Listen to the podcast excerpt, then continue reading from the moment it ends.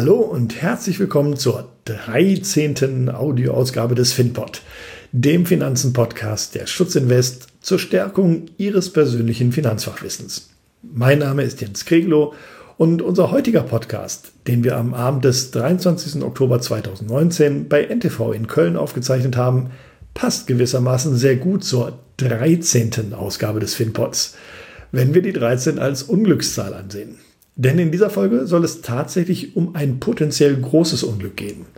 Wir möchten nämlich in unserem Gespräch zunächst unser aktuelles Geldsystem beleuchten, inklusive Punkten wie Minuszinsen, Helikoptergeld, Inflation, Deflation und dem möglichen digitalen Euro und dann Gedankengänge entwickeln darüber, was während eines Zusammenbruchs unseres Geldsystems oder nach einem solchen geschehen und kommen könnte und wie man sich bestmöglich vor den Folgen eines solchen Zusammenbruchs schützen kann. Mehr noch, ob man sich angesichts der Tatsache selbstverständlich nicht zu wissen, was passieren wird, überhaupt vor den noch unbekannten Folgen schützen kann. Diejenigen von Ihnen, die mich persönlich kennen, wissen um meine intensive Beschäftigung mit den beiden vergangenen deutschen Währungsreformen und meine Risikohinweise beispielsweise bei Kapitalanlagen dahingehend, was geschehen könnte, wenn sich ein solches Szenario wiederholt. Gerne sage ich aber auch in diesem Zusammenhang, bei allen berechtigten Risikohinweisen, Bange machen gilt nicht.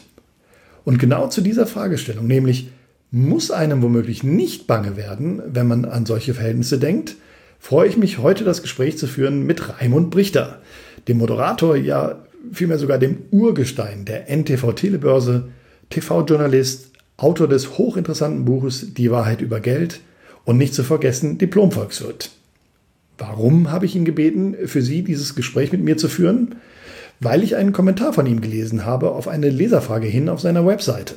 Darin deutete er an, dass er sich vorstellen kann, dass ein Zusammenbruch des derzeitigen Geldsystems nicht in einer absoluten, vor allem menschlichen Katastrophe enden muss also nicht in einem Szenario enden muss, wie ich es aus meiner Beschäftigung mit der Vergangenheit vor Augen habe und zu dem ich bisher gewissermaßen gar keine Alternative gesehen habe. An diesem Perspektivwechsel möchten wir Sie, liebe Zuhörerinnen und Zuhörer, gerne teilhaben lassen und im besten Fall inspiriert Sie unser Gespräch zu dem ein oder anderen wertvollen Gedankengang mit Blick auf Ihre eigene finanzielle Situation. Damit begrüße ich ganz herzlich Raimund Brichter zum dritten Mal als Gesprächspartner der FinPod Interviewreihe. Lassen Sie uns ins Gespräch einsteigen. Lieber Raimund, ich habe in meiner Vorrede ausgeführt, wie es zu unserem Gespräch heute gekommen ist. Nun ist ein Buch Die Wahrheit über Geld vor genau sechs Jahren erschienen. Ähm, über einige wesentliche Schlussfolgerungen aus den Erkenntnissen deines Buches haben wir ja schon im August 2018 hier an gleicher Stelle gesprochen, damals in der vierten Ausgabe des FinPod. Mit Blick auf die Entwicklung nun seit dem Erscheinen deines Buches, was denkst du heute darüber? Wird sich ähm, ja, das derzeitige Weltfinanzsystem deiner Meinung nach noch lange aufrecht äh, erhalten lassen oder wie lange? Also da hat sich im Vergleich zu unserem letzten Podcast nicht viel geändert. Erstmal schönen guten Tag, Jens. Schön, dass du da bist. Was jetzt die Hörer nicht sehen, ist, dass du hier leckere Teilchen mitgebracht hast. Äh, sehr lecker, sehr schön. Gut so. Beim nächsten Mal immer wieder. Also es hat sich im Vergleich zum letzten Mal nicht so, nicht, eigentlich nichts geändert. Das, was ich voraussage, ist irgendwann in fernerer Zukunft ein Zusammenbruch des äh, Finanzsystems aber der wird noch auf sich warten lassen. Ich nehme dich da immer sehr gelassen wahr, wenn du davon sprichst. Ist das, weil du zu Hause Gold und Diamanten und ähnliches gebunkert hast und vorgesorgt hast? Oder siehst du, wenn es denn zu einem solchen Zustand kommt, das Ganze nicht so schlimm an, wie vielleicht äh, ich persönlich zum Beispiel es vermute? Das, wie es dann tatsächlich ablaufen wird, weiß man jetzt noch nicht. Aber klar ist eines, dass ähm, die Riesenbestände an Geldvermögen und an Schulden Beides sind ja, das haben wir auch beim letzten Mal besprochen, ja nur zwei Seiten derselben Medaille, dass die wieder auf ein Minimum zurückgeführt werden müssen. Also sie müssen vernichtet werden. So, wie das geschehen wird, das ist jetzt noch völlig offen. Das kann krisenhaft geschehen. Mhm. Es kann aber auch äh, in Art einer Währungsreform geschehen, wobei meistens einer Währungsreform wieder eine Krise vorangeht. Also das müssen wir mal abwarten. Das war ja der Kommentar von ja. dir, den, der, der, mich zu dieser Frage geführt hat. Du siehst aber auch eine Option, dass es nicht äh, zwangsweise aus einer, aus einer, ich sag mal, katastrophalen Krise entstehen muss, aus Umbruch, aus Krieg, aus Aufstand und ähnlichen Dingen, wie in den 20er, 30er, 40er Jahren. Also das war ja bei den letzten Währungsreformen der Fall. Da ging jeweils ein Krieg voraus. Was bei beiden gleich war, war eben, dass äh, sich die Verschuldung in einem starken Ausmaß erhöht hatte mhm. und den Schulden kein entsprechend hohe Vermögenswerte gegenüberstanden. Mhm. Das war das Ungleichgewicht. Mhm. So, und das ergab sich damals eben aus den äh, Folgen des Krieges. Ähm, jetzt haben wir noch keinen Krieg, Gott sei Dank. Wir haben einen weiter steigenden Schuldenberg, einen gleichzeitig weiter steigenden Geldvermögensberg. Beides muss ja auch im laufenden System immer weiter zunehmen.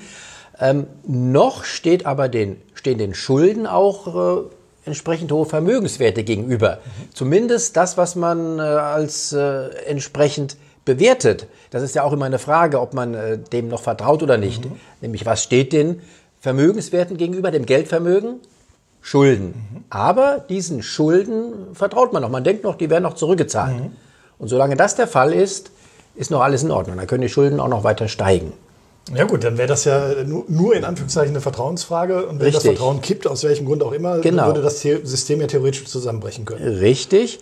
Ähm, die Notenbanken zum Beispiel, das ist ein ganz wichtiger Faktor, die sorgen ja dafür, dass ähm, das System droht ja schon mal zu kippen. Auch, auch darüber haben wir gesprochen äh, beim letzten Mal im Jahr 2008. Dann sorgen ja die Notenbanken dafür, dass wieder Vertrauen zurückkommt. Mhm. Indem sie nämlich einen Teil dieses dieses Gebildes übernehmen, dieses Geld- und Schuldengebildes. Äh, und wenn, was in ihren Bilanzen ist, und deswegen werden die Notenbankbilanzen auch weiter zulegen nach meiner Prognose, ganz aktuell, wir haben ja gesehen, ich habe äh, kritisiert, dass der Herr Powell, also der amerikanische Notenbankchef, ja die Notenbankbilanz zurückfahren wollte, die, die Notenbankbilanzsumme. Mhm. Hat er ja auch gemacht bis, zu, bis zum Ende des letzten Jahres, bis er dann gemerkt hat, aha, er ist offenbar auf dem Holzweg. Mhm. Dann hat es ein bisschen gedauert, dann hat er es eingestellt, dieses Rückfahren. Und jetzt, ganz aktuell, fährt er die Notenbankbilanzsumme wieder nach oben. Mhm. So, und das ist auch wichtig, das muss so sein. Mhm weil dadurch, weil das Notenbankgeld, was in Umlauf ist, ist ja das sicherste Geld, das wir kennen. Mhm. Und äh, je mehr Notenbankgeld im System ist, ist, umso mehr ist das System gestützt.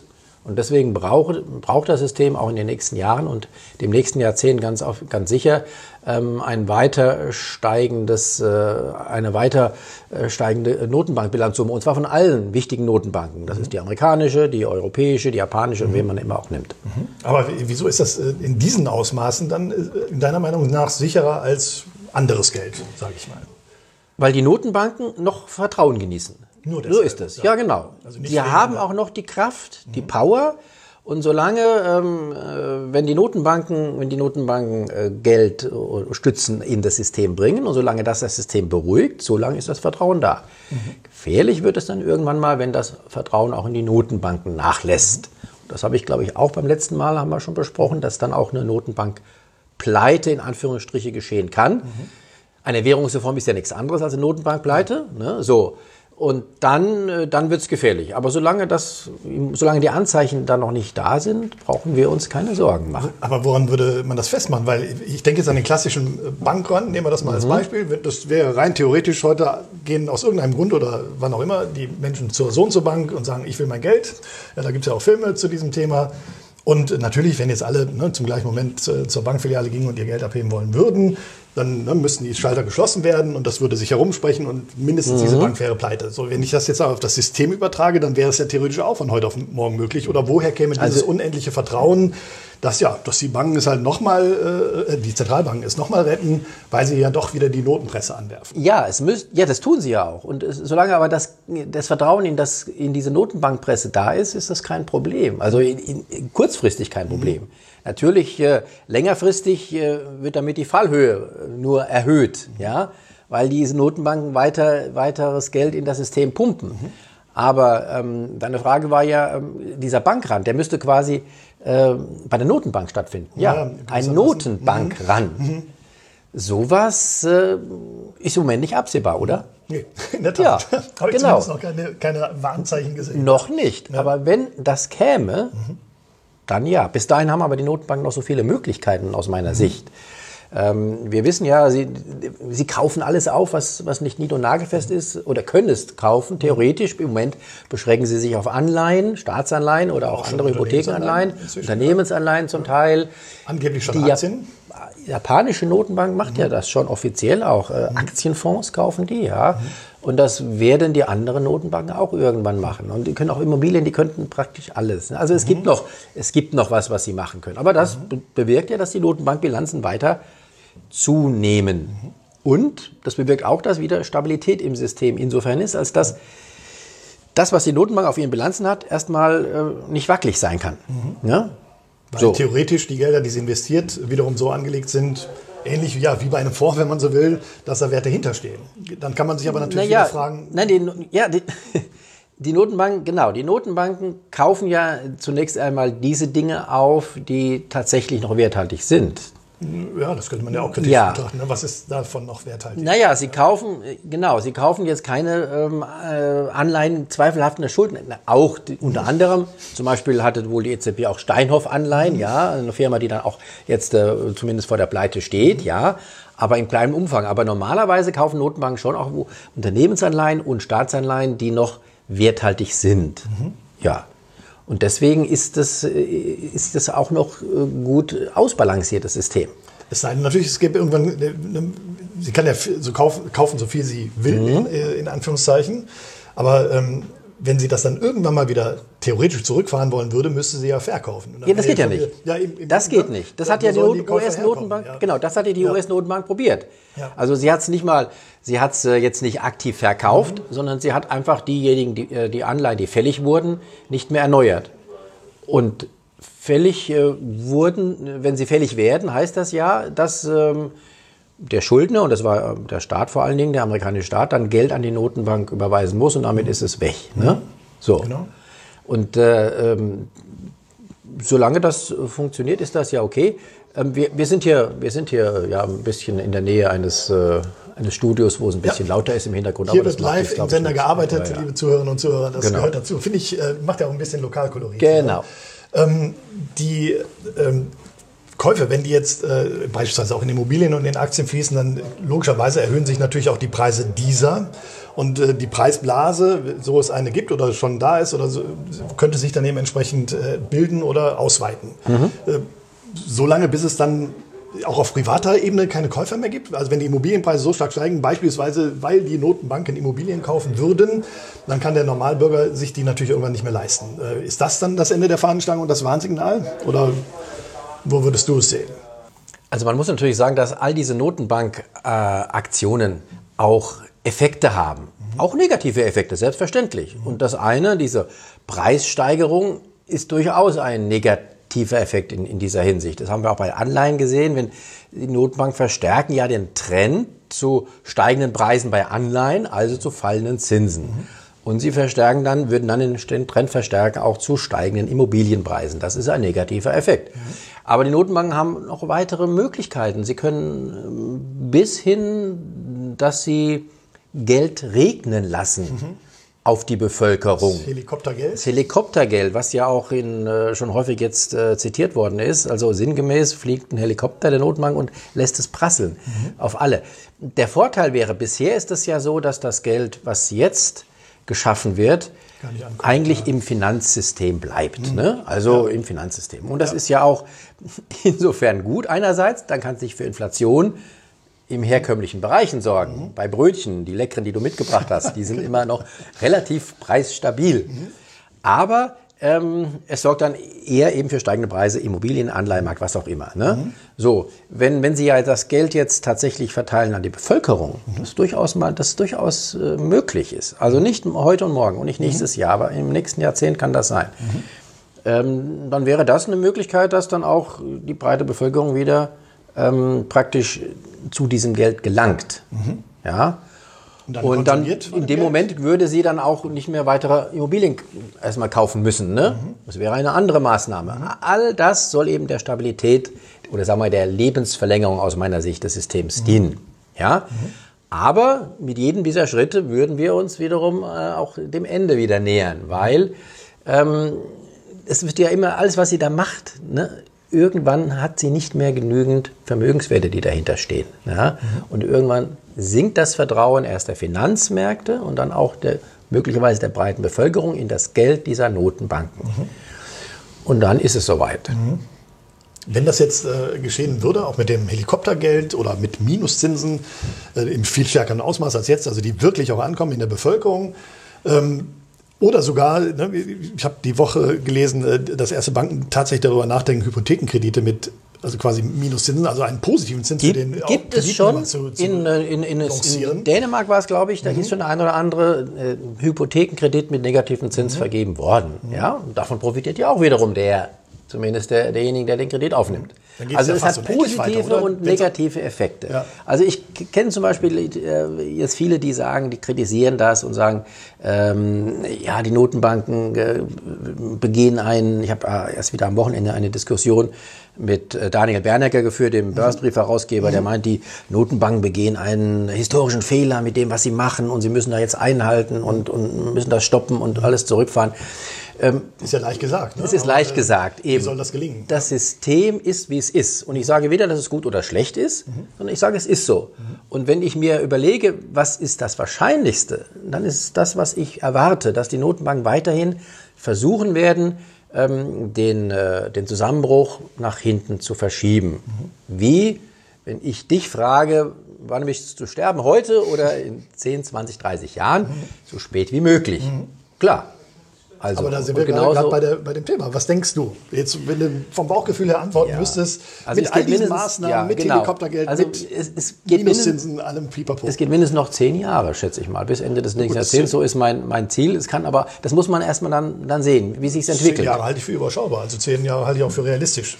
Ja, aber da muss man sehen. Ich kann nicht sagen, ich bin jetzt nicht der, der sagt, in zehn Jahren geht es wirklich einen Bach runter ich bin jetzt 30 Jahre im Geschäft mhm. und als ich anfing, mhm. gab es diejenigen, die sagen, morgen äh, ist das System mhm. kaputt. Ja, klar. Die kenne ich also, ja. schon 30 Jahre. Ja, das sind die berühmten Crash-Propheten. Die Crash-Propheten, ne? Da habe ich neulich mal einen Artikel zu veröffentlicht. Genau. Das ist natürlich, ne, irgendwann hat man natürlich recht damit, ob es dann ein, nur ein Aktiencrash ist oder ein, ein, größerer Crash. Wenn man nur lang genug den Crash vorhersagt, dann hat man irgendwann recht. Jetzt gibt es aber Leute, die sagen wiederum, kritisieren mich und sagen, ja, sagen irgendwann, das kann jeder. Ja, ja, klar. Aber gut, dann sage ich, es ist aber so. Ja, genau. Ähm, äh, Erdbebenforscher in Kalifornien Kalifornien, äh, Seismologen, die können auch sagen, es gibt in den nächsten 50 Jahren höchstwahrscheinlich ein ganz großes Erdbeben. Mhm. Aber genau wann können sie nicht sagen. Und ja. das ist so. Das ja. kann man nicht. Aber man kann aus den äh, äh, ähm, Gegebenheiten, wie sie sind, kann man diese Prognose eben erstellen, dass es vielleicht in einigen Jahren sein wird. Und ich sage erstmal, lassen wir die nächsten zehn Jahre vorübergehen. Und im nächsten Jahrzehnt äh, werden wir dann mehr wissen. Glaubst du, dass es Vordenker gibt, die genau diese Szenarien, ich sag mal, ja, durchdenken auf staatlicher Ebene, auf Nichtregierungsebene, auf irgendeiner klugen Köpfe-Ebene und ähm, dass da Vorbereitungen für solche Szenarien, was ja eigentlich klug wäre, äh, in irgendeiner Form und Art und Weise stattfinden. Ich glaube eher gesagt, glaube ich daran nicht. Hm. Aber das, da kann ich mich täuschen, das weiß ich nicht. Das ist jetzt nur hm. meine Vermutung.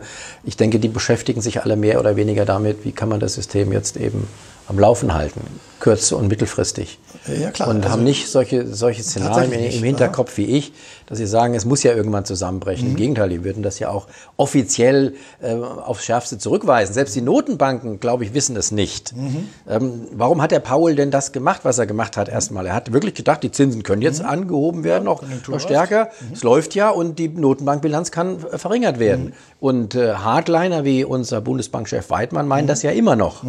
Die glauben das tatsächlich. Das heißt, ja. da fehlt die Weitsicht. Man sollte ja meinen, dass gerade es das Menschen sind, die genau diese Weitsicht haben oder haben fehlt, müssten. Oder, ich glaube, es fehlt das Verständnis für die, für die Funktionsweise, also für die Hintergründe unseres Systems, wie es wirklich funktioniert.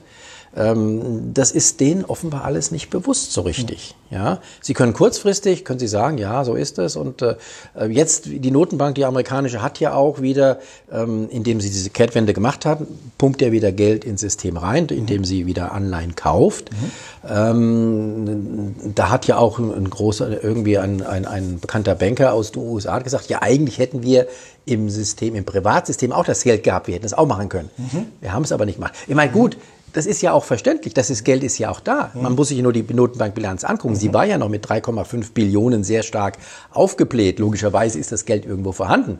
Das weiß man, da braucht man nicht diesen, ja, genau. diesen Banker dazu. Ne? Nur das Vertrauen ist offenbar nicht da gewesen, dass man das gerade für diesen Zweck äh, dann ausleiht und gibt. Mhm. Und da muss die Notenbank eben einsprechen, mhm. einspringen. Und das wird weiter passieren. Ist, äh, worin siehst du denn den Grund, dass das Geld zum Beispiel, also so heißt es ja im Allgemeinen, eben nicht bei beispielsweise den Unternehmen ankommt?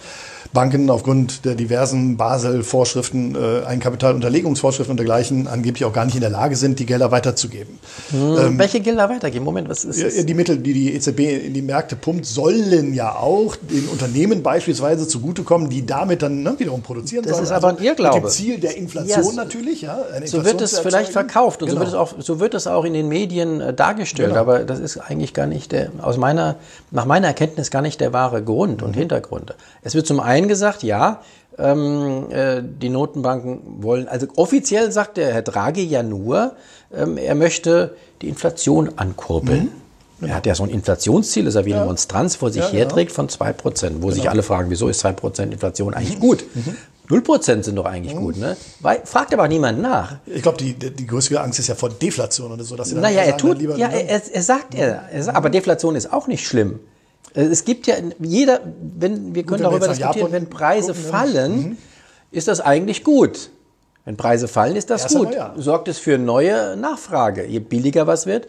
Wir alle wissen, die Computer sind billiger geworden, die Handys sind billiger geworden mhm. und es hat für neue Nachfrage gesorgt. Also fallende ja. Preise sind an sich erstmal gut.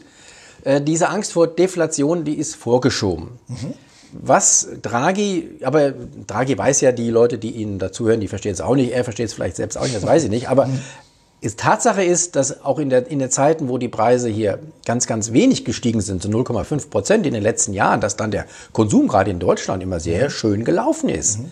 Daran sieht man, dass das überhaupt keine äh, Gefahr ist. Und Draghi behauptet ja, wenn die Leute erwarten, die Preise sinken, ja, genau. halten sie Konsum zurück. Genau. Quatsch. Ja, es kommt vielleicht darauf an, wie stark Quatsch. die Preise sinken. Ich übertreibe ja. es mal, wenn ich weiß, ich kriege das iPhone in drei Monaten für 50 Prozent weniger, dann ist die Wahrscheinlichkeit relativ hoch, dass ich Das ist aber keine Deflation. Das, das, ist dann ein Crash. Das wäre ein Crash. Oder, ja. ja. Und so ist es ja auch nicht. Mhm. Der Draghi äh, schürt ja auch Angst davor, mhm. dass die Preise um 0,5 Prozent ja. fallen ja. würden, was sie ja gar nicht tun. Wenn sie um 0,5 Prozent fallen würden, würde auch niemand den Kauf eines Sofas das aufschieben, genau. weil es möglicherweise in einem Jahr 0,5 Prozent genau, billiger wäre. Nicht. Aber warum treibt er es dann so weit mit dieser Darstellung aus seiner Sicht? Er, hat ja, er hat ja, hat ja nur ein Mandat, offiziell, steht in den Statuten, Preisstabilität. Also er muss sich immer sozusagen was erfinden, was der Preisstabilität dient mhm. für seine Maßnahmen. Mhm.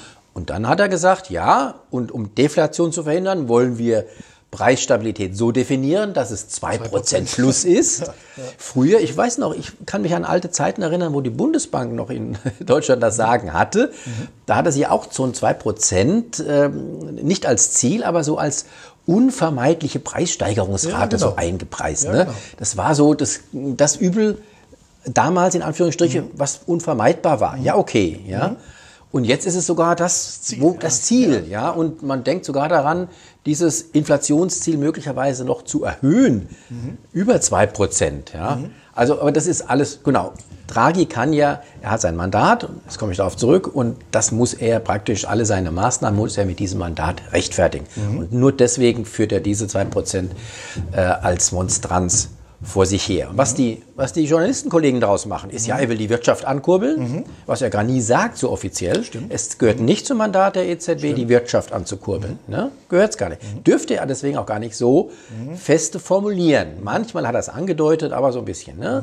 Mhm. Äh, darf er es eigentlich nicht. Mhm. So, Wirtschaft ankurbeln, ja, dadurch, dass, das sagen zumindest die Kollegen, dass dann das Geld, was die Notenbank ausgibt, weitergereicht wird an Unternehmen. Mhm.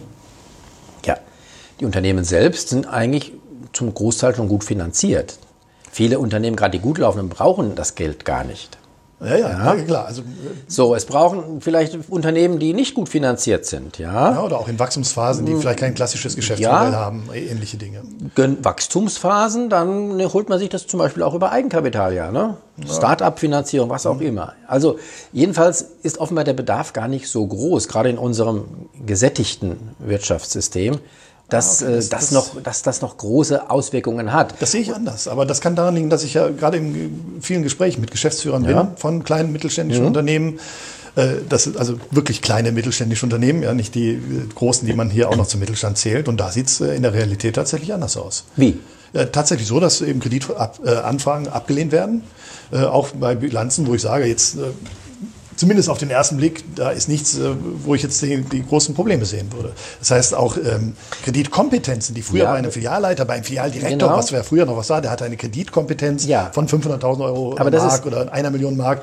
Äh, das gibt es nicht mehr. Es gibt noch diese Ampelsysteme in den Banken und dann ne, Das ist ja ein anderes, auf. aber das ist ein ganz anderes Problem. Ja. Das ist nämlich das Problem dessen, dass wir die, die Banken äh, über die Stränge geschlagen haben in den letzten Jahren, Jahrzehnten, also vor der Krise. Mhm und das dann hieß, ja, ihr habt viel zu wenig Eigenkapital. Das ist, unser, das ist ein Systemproblem. Mhm.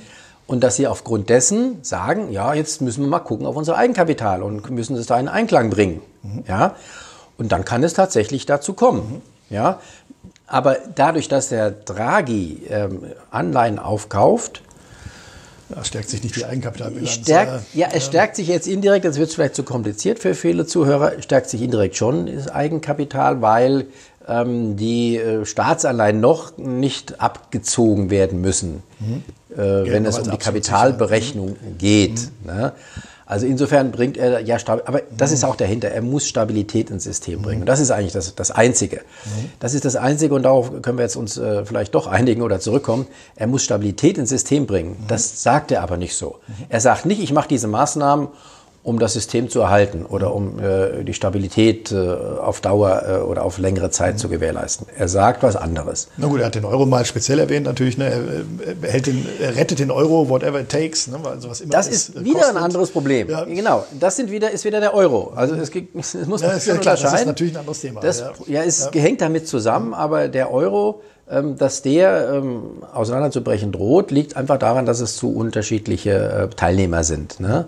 Und das ist auch wiederum, Draghi ist richtig, Draghi ist auch ein Problem, in dem, mit dem er hantieren muss, dass er ähm, dafür Ausgleich sorgen muss zwischen den äh, ärmeren Staaten, den Südländern oder denen, die eher auch mal das Geld locker ausgeben, und den Staaten wie Deutschland, Holland und äh, andere, die sehr stabilitätsorientiert sind. Mhm. Das lässt sich schlecht unter einen Hut bringen. Mhm. Ähm, gut, Draghi hat also mit diesen beiden äh, Problemen zu kämpfen. Da sind andere wie die japanische Notenbank oder die US-Notenbank im Vorteil.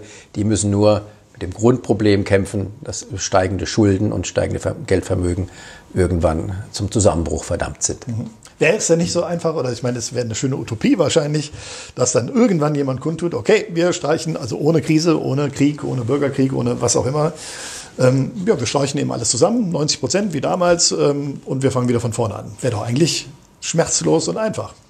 Ja, aber es muss ja meistens äh, irgend, das ist ja schon eine drastische Maßnahme. Mhm. Und so aus dem Nichts heraus lässt sich die nicht begründen. Mhm. Oder schlecht begründen.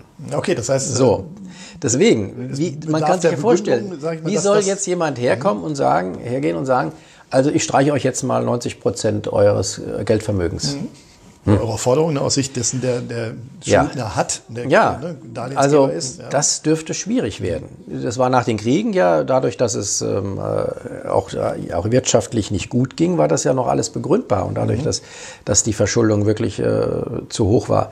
Ähm, das kommt drauf an, deswegen muss man abwarten, wie, wie das äh, äh, passieren wird. Es gibt ja auch viele, die sagen, die Notenbank könnten ja im Prinzip alle Staatsanleihen aufkaufen, mhm. alles, 100 Prozent.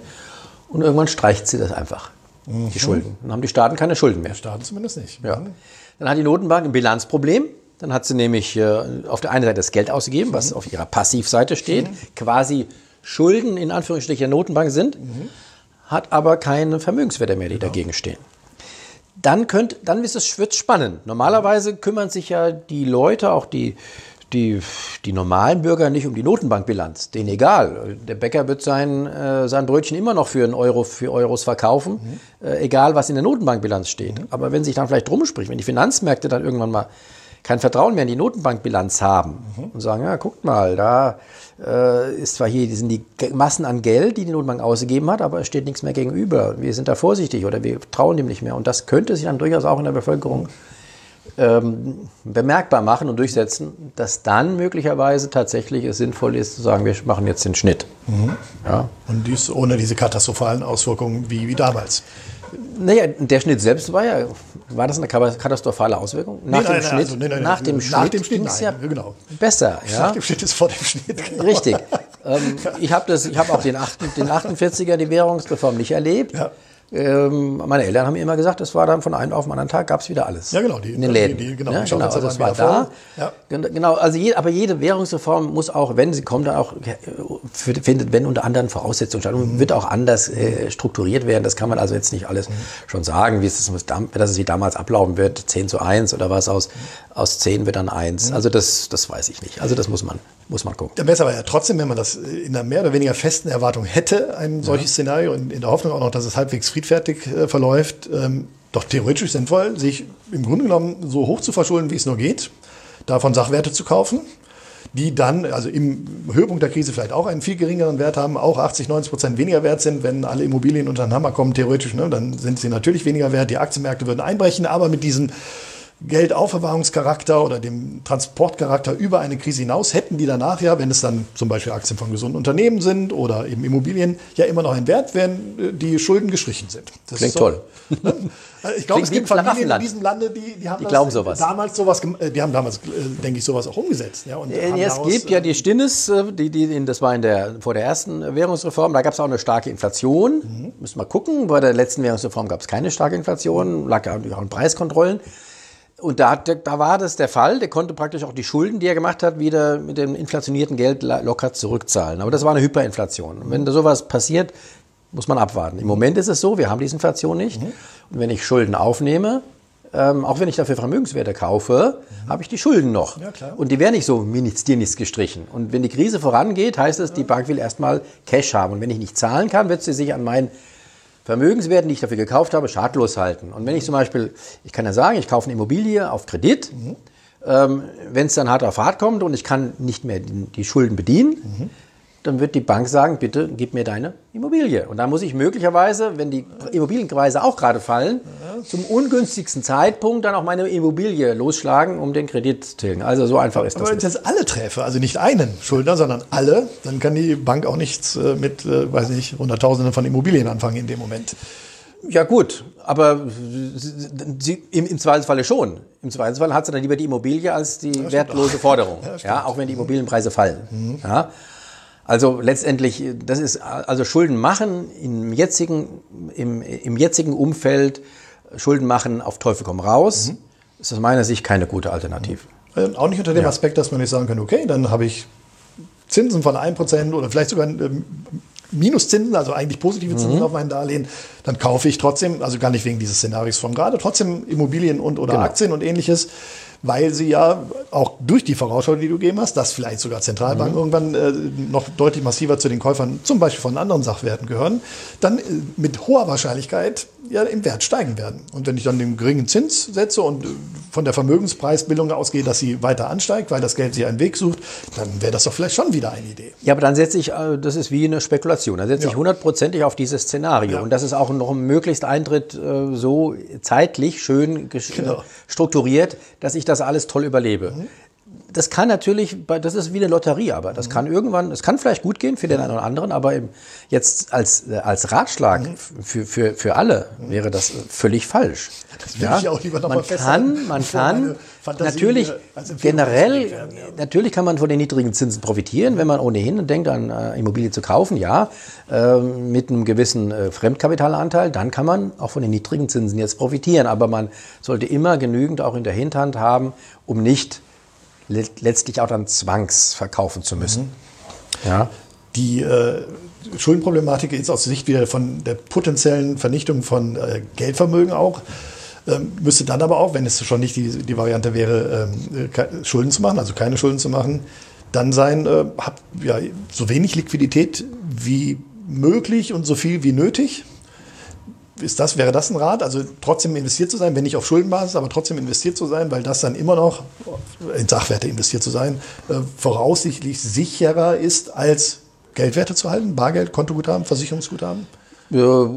Bei Geldwerten kommt das sowieso, Kontoguthaben, also Bargeld, äh, Kontoguthaben, kommt es wirklich darauf an, wo hat man das Geld? Als Bargeld hat man jetzt, ist ja bei der Bundesbank, ja, ne, bei der Zentralbank, das ist noch etwas sichereres mhm. Geld. Bei der, ähm, beim Bankguthaben hat man es bei einer privaten Bank. Hab ich, ja, eigentlich habe ich ja gar kein Guthaben, ich leihe der Bank Geld. Genau. De facto. Ähm, da gab es mal einen, einen, einen schönen Film in, in der ARD, letztens auch in der Mediathek, gibt es glaube ich nicht mehr jetzt, der hieß ähm, Ein Hochzeitplatz selten allein. Hast du wahrscheinlich nicht Leider gesehen. nicht. Ich habe das auf meiner Website äh, empfohlen, einige haben es gesehen. War sehr witzig, da gab es einen Bankran in einem kleinen okay. Dorf, Ja. weil ein, ein kleines Mädchen ähm, ähm, ein zweifelhaftes Video ins Netz ges- gestellt hat, wo einer an, äh, zur Bank kommt und sagt, ich will mein Geld haben, 100.000 habe ich doch hier und der, der Banker sagt, die waren auch persönlich äh, verfeindet, nee, kriegst du nicht. Ne? So. Ja, Und so dann schnell entstand daraus gehen, eine ja. Diskussion, wem gehört das Geld, was ich auf der Bank habe? Es gehört der Bank. Richtig. Ich habe die Forderung an die Bank, aber ich habe das Geld nicht mehr. Genau. Und das wissen die wenigsten. So, also ähm, Bankguthaben sind in diesem äh, Umfeld dann eher äh, schlecht. Worauf ich baue, ist jetzt, und da finde ich es ganz interessant, die. Entwicklung. Ja. Ähm, äh, heißt es ja, es soll so einen digitalen Euro jetzt geben. Mhm. Da gab es jetzt den Bankenverband, äh, der sogar das protege- äh, also, äh, gefordert hat. Ähm, ein digitaler Euro kommt darauf an, wie er ausgestaltet Mhm. ist. Wenn er so ausgestaltet wäre, dass die Zentralbank diesen digitalen Euro ausgibt, Mhm. wäre das quasi so gut wie Bargeld. Ja. Aber nicht in Form von Scheinen, sondern ich habe das überall dabei. Ich könnte so und damit auch mein, meine Rechnung bezahlen. Ne? Ich würde damit quasi äh, mein Bankkonto ersetzen können. Die, Ähm, die ob das so kommt, glaube ich nicht. Ja, Deswegen deswegen nicht, ich, oder? Ja, nein, ich glaube nicht daran, die Banken würden das ja, Ja, nicht ja. wollen. Ja, gut, die Banken ist die eine Seite. die wollen das nicht wollen. Und die, ich bin aber gespannt, die Diskussion ist im Gange. Mhm. Ähm, äh, der Finanzminister Scholz hat ja auch gesagt, er ist für einen digitalen Euro. Die Banken haben gesagt, sie sind dafür. Aber niemand sagt so richtig, was bedeutet es konkret. Ich bin gespannt, was sich da in den nächsten Wochen und Monaten herausentwickeln wird. Also das wäre eine Möglichkeit, auch Bargeld zu halten. Aber letztendlich, wenn es zum Crash kommt, wenn die Notenbank pleite ist, wie wir gerade besprochen haben, dann nützt auch dieses Geld nichts mehr. Völlig klar. Ne? Dann ist eh die Frage, wo habe ich dann mein Vermögen überhaupt noch? Am besten, ich habe es ausgegeben, dann kann es mir niemand mehr nehmen. Das, was ich erlebt habe mit dem Geld, das ist äh, immer noch in meinem Kopf. Das ist, äh, kann mir keiner klauen. Aber ich hätte hier in dem Moment natürlich nicht das Überleben im wahrsten Sinne des Wortes. Ja, du kannst das halbe Schwein äh, beim Bauern dann eben nicht mehr mit den hyperinflationierten Geld kaufen. Da bräuchtest du dann schon eher wieder Edelmetalle, Silber oder Gold. Ja, aber auch Hoffnung, das- dass, das, dass dem dann natürlich ein Wert zugemessen Genau, wird. aber die Hoffnung, dass ich mit, mit, mit Sachwerten oder Warenwerten, wie ich sie auch auf meiner Webseite nenne, www.warewerte.de, bitte mal reinklicken, Ja, ähm, dass man damit äh, über die Runden kommt, ist ja auch, also ungeschoren über die Runden kommt, ist auch äh, nicht so richtig äh, nachvollziehbar. Denn ich glaube, im, Letz-, im Ernstfall wird jeder leiden. Es gibt ja genügend äh, Möglichkeiten des Staates, auch solche Leute dann an die Kandare zu nehmen. Immobilienbesitzer durch Zwangshypotheken zum Beispiel und solche Sachen, ja. Ähm, Goldbesitzer durch Goldverbote, Besitzverbote, dann ist es illegal. Ne? Also es gibt immer auch da Möglichkeiten. Das, das heißt, ich glaube, es kommt, wenn es hart auf hart kommt, tatsächlich wahrscheinlich niemand ungeschoren da, davon. Aber vielleicht geht es dann darum, wie oder wie, vermeide ich die stärksten Verluste Genau. andersrum, wie sorge ich dafür, am Genau. wenigsten zu verlieren. Am Also nicht- wahrscheinlichsten. Nicht, zu gewinnen, sondern am Genau, wenigsten das zu wollte ich gerade sagen. Am wahrscheinlichsten ist es, dass, dass ähm, Anteile an Unternehmen Mhm. Nicht so angetastet werden. Denn Unternehmen sorgen ja auch dafür, dass nach dieser, nach dieser Währungsreform, was auch immer, oder nach Mhm. der Krise wieder die Wirtschaft, Wirtschaft ins Laufen kommt. Das heißt, natürlich werden auch in der Krise Aktienkurse fallen. Das war ja damals auch so. Ja, massiv na klar, aber 80, Anteile an 90%. Unternehmen, wenn sie wirklich gut positioniert sind und auch die Krise überleben werden, die werden im Nachhinein wieder steigen. Das Das, wäre so ein in- kleiner, so ein kleiner Hinweis vielleicht. Ja, das Ja, aber das gut. wäre noch zu verifizieren im Laufe der nächsten Jahre und Jahrzehnte, wenn es dann tatsächlich kommt. Genau, damals war das so. Ich habe Mhm. äh, mir die natürlich die Langfrist-Charts damals angeschaut, Dow Jones und Co. Und wenn man vor den 20er Jahren, Mhm. also zum Höhepunkt damals gekauft hätte, dann wäre man aber tatsächlich, also ich nehme jetzt mal Aktien von Unternehmen, die es ne, vorher wie nachher gab, wie, wie Coca-Cola, General Electric und so weiter. Und im Mhm. amerikanischen Markt haben wir die lange Historie, um das zurück betrachten zu können. Dann wäre man Anfang der 50er schon wieder im Plus gewesen tatsächlich. Und das meinte ich mit Genau. Werttransportmittel. Natürlich in dem Höhepunkt der Krise nützt es mir nichts, weil wenn ich es dann auch verkaufen will wie alle anderen, bekomme ich nichts dafür. Ne? Aber wenn ich es behalte, kann es natürlich sein, wenn es dann zum Beispiel Aktien von gesunden Unternehmen wären, dass sie eben nach der Oder vorher verkaufen und was halten, was nicht im Wert sinkt und dann, wenn es. Ja, ja, genau, das- aber das Frage- Timing, ja, genau. Das muss ich dann eben Genau. zeigen. Ja. Was ist dann überhaupt noch, Ja. welche Möglichkeiten hat man dann noch Ja. überhaupt? Gibt es dann vielleicht einen Bitcoin oder was auch immer, wo man so ein Geld parken könnte? Mhm. Aber das ist alles noch, äh, was ich noch zu den Aktien sagen wollte, Mhm. war, dass ähm, es ist ja so ist, dass auch das Geld nicht unbedingt sicher sein muss. Auch Mhm. Ja, nicht, klar. Mhm. Nein, auch nicht, auch nicht nur, nur vorübergehend. Wenn, das, wenn unser Gesellschaftssystem so bleibt, eher ja. Wenn aber Ja. eine andere Regierung dran kommt und sagt, wir verstaatlichen alles, Ja. Wir enteignen, Ja. dann habe ich von meinem Aktienvermögen auch nichts mehr. Ja, stimmt. Wenn, es, wenn unsere Regierung so bleibt in, der, in dem Rahmen, auch das Gesellschaftssystem, wie es jetzt ist, könnte man annehmen, die Regierung wird ja auch, wollen ja auch die Unternehmen fördern ne, und stützen und werden das nicht tun. Aber das weiß man nicht. Stimmt. Denn so ein Umbruch könnte ja natürlich auch oder mit hoher Wahrscheinlichkeit zum Regierungswechsel führen oder solch eine Situation, Ja. dass dann vielleicht das ein oder andere Extrem, äh, welches auch immer, ob rechts Genau. oder links, äh, dann äh, an die Tagesordnung tritt, ist ja nicht so unwahrscheinlich. Das heißt, gut, das Wirtschaftssystem hat abgehalftert, abgewirtschaftet. Wir wollen jetzt ein ganz neues. Wir wollen jetzt überhaupt keinen Privatbesitz mehr in größerem Umfang. Und dann habe ich auch nichts davon. Aber gut. der real gelebte Sozialismus. Warten wir ab und deswegen ist es vielleicht auch noch sinnvoll, ähm, auch regional zu streuen, wenn man alles hier hat, klar. Aber es ist unwahrscheinlich, dass die ganze Welt mit einem Mal jetzt in ein äh, solches totalitäres System In das System also, ja, abdriftet. okay. ne? Das heißt, du hättest das heißt in dann, verschiedenen Ländern in, wenn man es in anderen Ländern hat, genau, Oder Aktien von verschiedenen Richtig, Ländern. Okay. ja genau. Von Unternehmen Wenn man, aber das ist für den Kleinsparer auch wieder schwierig. Der Große, der kann natürlich überall Immobilien und auch äh, Aktienvermögen in verschiedenen Ländern haben. Für den Kleinen wird es äh, schwieriger. ja, wenn ich jetzt wieder an Aktien denke oder auch Aktienfonds, äh, die in solche Aktien investieren, äh, ausländische Aktien, das kann man ja gezielt aussuchen, dann wäre natürlich der Weg, also jetzt davon ausgehen, dass nicht der Besitz von ausländischen Aktien verboten wäre. Genau. Aber selbst wenn, dann würde Verkauf Enteignung. zum, ja, aber dann würde Verkauf zum, die hätten, nehmen wir an, es wäre nur Deutschland, wo der Besitz verboten wäre, dann hätten die Aktien natürlich trotzdem Wert durch die Ja, aber ich, ich hätte nichts davon. Du Ich dürfte nicht mehr. Ich, Genau, du müsstest oder ich, es würde mir genommen. Das wär, ja, okay, Ja. dann wären wir bei einer, ja, dann wären wir bei Ohne Entschädigung voll- möglicherweise ja, genau, sogar. Voll, ja, okay. Was kann man sagen? Dann habe ich Kann keine man- Lösung mehr. Ja. Aber es gibt bestimmt Freibeträge. Ich sag mal, den kleinen Mann wird es wahrscheinlich weniger treffen.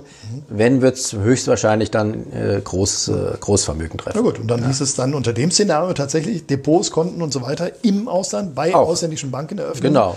Und das Geld verteilen. Dann auch noch möglichst raus können dürfen. Ja, genau, ja, die genau. Grenzen dann geschlossen werden, hat man auch nicht. Also, wir reden jetzt wirklich äh, konjunktiv, konjunktiv, Ja. konjunktiv und. Äh, Aber das, genau, das, das war ja Sinn äh, des heutigen Podcasts, so eine kleine Utopie in Anführungszeichen aufzustellen, ähm, solche Szenen mal zu beleuchten, weil sie ja in der Regel nicht beleuchtet werden oder Genau. immer nur in einer Richtung.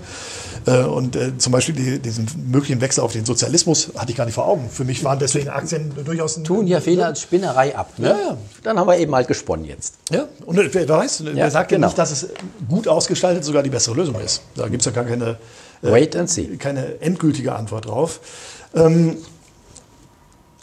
Im Grunde genommen können wir dann aber festhalten für heute, dass es abhängig von den Szenarien selbstverständlich, aber im Grunde genommen überhaupt kein, ja, keine Anlage gibt, die so gesehen sicher ist mit Blick auf solche Szenarien. Nur, wir können nur mit Wahrscheinlichkeiten arbeiten, Vermutungen. Wenn das, das Grundsystem so erhalten bliebe wie jetzt, Ja. Dann könnten Aktien und Sachwerte eine Idee sein, aber müssen es nicht. Genau. Aber sie sind auf jeden Fall auch jetzt schon äh, den reinen Geldvermögenswerten vorzuziehen. Das kann man schon sagen. Das, darauf das kann man sagen. schon das, sagen. Die Aussage trifft schon. Ja. Lieber Sachwerte als Genau. Geldvermögenswerte. Richtig. Okay. Aber nicht meinen, damit ist man hundertprozentig auf der sicheren Seite. Die hundertprozentige Sicherheit gibt es nicht. Wenn die Erkenntnis, also manchmal denke ich, sie müsste ja durchgesickert sein im Laufe von Jahren und Jahrzehnten, äh, aber offensichtlich nicht ankommt in der breiten Bevölkerung. Wir also sehen, wir haben 4000 Milliarden Euro auf Sparkonten, Kontoguthaben, Versicherungsguthaben. Versicherung habe hab ich mal separat darüber berichtet hier in einem Podcast, ähm, ne, wie Versicherungsguthaben zu werten sind, aufgrund der Art und Weise, wie Versicherungen wiederum ihr Geld investieren.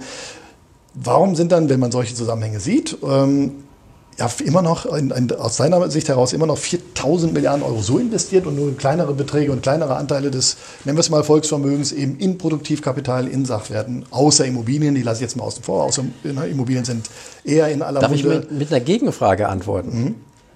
Wir haben also demnach 4 Billionen, wenn ich das Mhm. richtig sehe, an reinem Geldvermögen. Geldvermögen heißt, Irgendwo sind auch die Schulden. das sind Schulden gegenüber. Ja. So. Diese 4 Billionen müssen ja irgendwo sein. Und Mhm. die werden nicht, die werden nicht verschwinden dadurch, dass vielleicht mehr Leute Aktien kaufen. Mhm. Denn dann hat, dann hat das Geldvermögen nur jemand anderes. ja, genau. Richtig. Also diese Geldvermögen lassen sich gar nicht so ähm, runterbringen, wie du gerade gesagt hast. Das ist unmöglich. Irgendjemand muss sie behalten. Denn wenn die Geldvermögen wirklich vernichtet würden, dann hätten wir ja den Crash. Ja, klar, genau. So. Also sie müssen erhalten bleiben, sie müssen sogar wachsen. Ja, Und deswegen wird es dabei bleiben. das ist ja klar. ne, Wenn, wenn das Die Frage ist nur wer. Ja, Man genau. kann natürlich sagen, der Einzelne muss nicht unbedingt dazugehören. Das ja. Ja. Aber die Masse muss, die Geldvermögensmasse muss bestehen bleiben. Ist ja logisch, denn ja. nehmen wir ruhig das Beispiel. Ich kaufe jetzt eine Immobilie, um mich möglicherweise genau. scheinbar zu, zu, schützen. Dann bekommt tatsächlich logischerweise irgendjemand das Geld. Was macht ihr damit? Der kann es genau, weiterreichen. Genau, Aber das, ja, ja. genau. Da gab es auch mal ein schönes Moment mit, äh, mit so einem Wortspiel. Genau. Ne, so. Wie, wie Aber das, äh, das Geldvermögen wird nicht vernichtet mhm. dadurch. Mhm. Unmöglich. Mhm. Kann nicht sein. Das heißt, äh, wir haben spannende Zeiten vor uns. Mhm. Ähm, ich ähm, ja, würde sagen, die, die, die Wahrscheinlichkeiten, die wir hier beleuchtet haben, sind natürlich schwer einzuschätzen, aber wenn ich äh, vielleicht an, an Grundprinzipien äh, dann denke, wie, wie sowas wie natürliche Gier und, und Gewinnstreben und solche Dinge, dann äh, ist vielleicht ja trotzdem der Aspekt dessen, dass Sachwerte aus den genannten Gründen dann vielleicht doch die bessere Alternative sind, schon mal ein wichtiges Fazit für heute. Und ähm, ja, ich würde sagen, Vielen Dank für das Gespräch, lieber Raimund, zu später Stunde hier bei NTV. Du darfst gleich nochmal vor die Kamera. Super, und wir machen uns jetzt noch über deine Teilchen her, ja, super. die du mitgebracht hast. Besten Dank, herzlichen ja. Dank und bis zum nächsten Mal. Ciao, ciao. Tschüss. Und wie immer gilt, bitte beachten Sie auch die wichtigen Hinweise am Ende dieses Podcasts nach dem kleinen Jingle.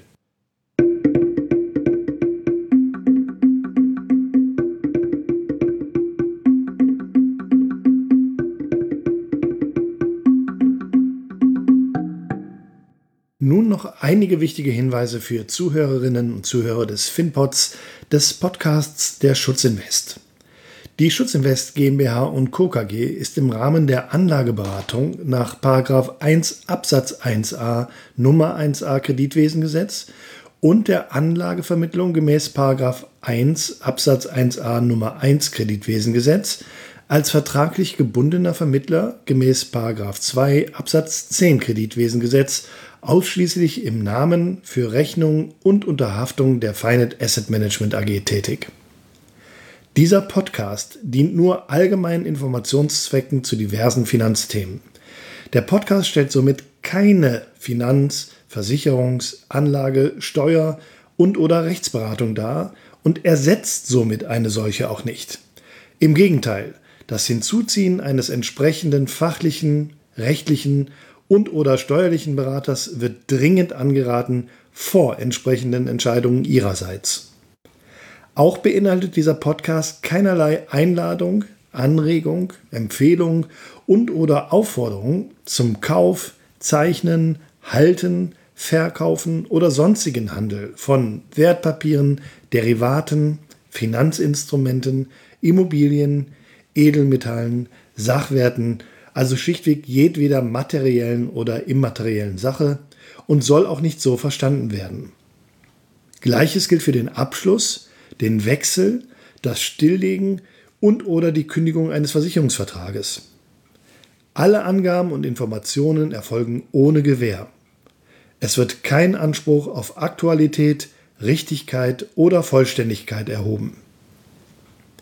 Weitere wichtige Angaben wie das Impressum und die Datenschutzerklärung der Schutzinvest entnehmen Sie bitte der Internetseite www.schutzinvest.de-impressum.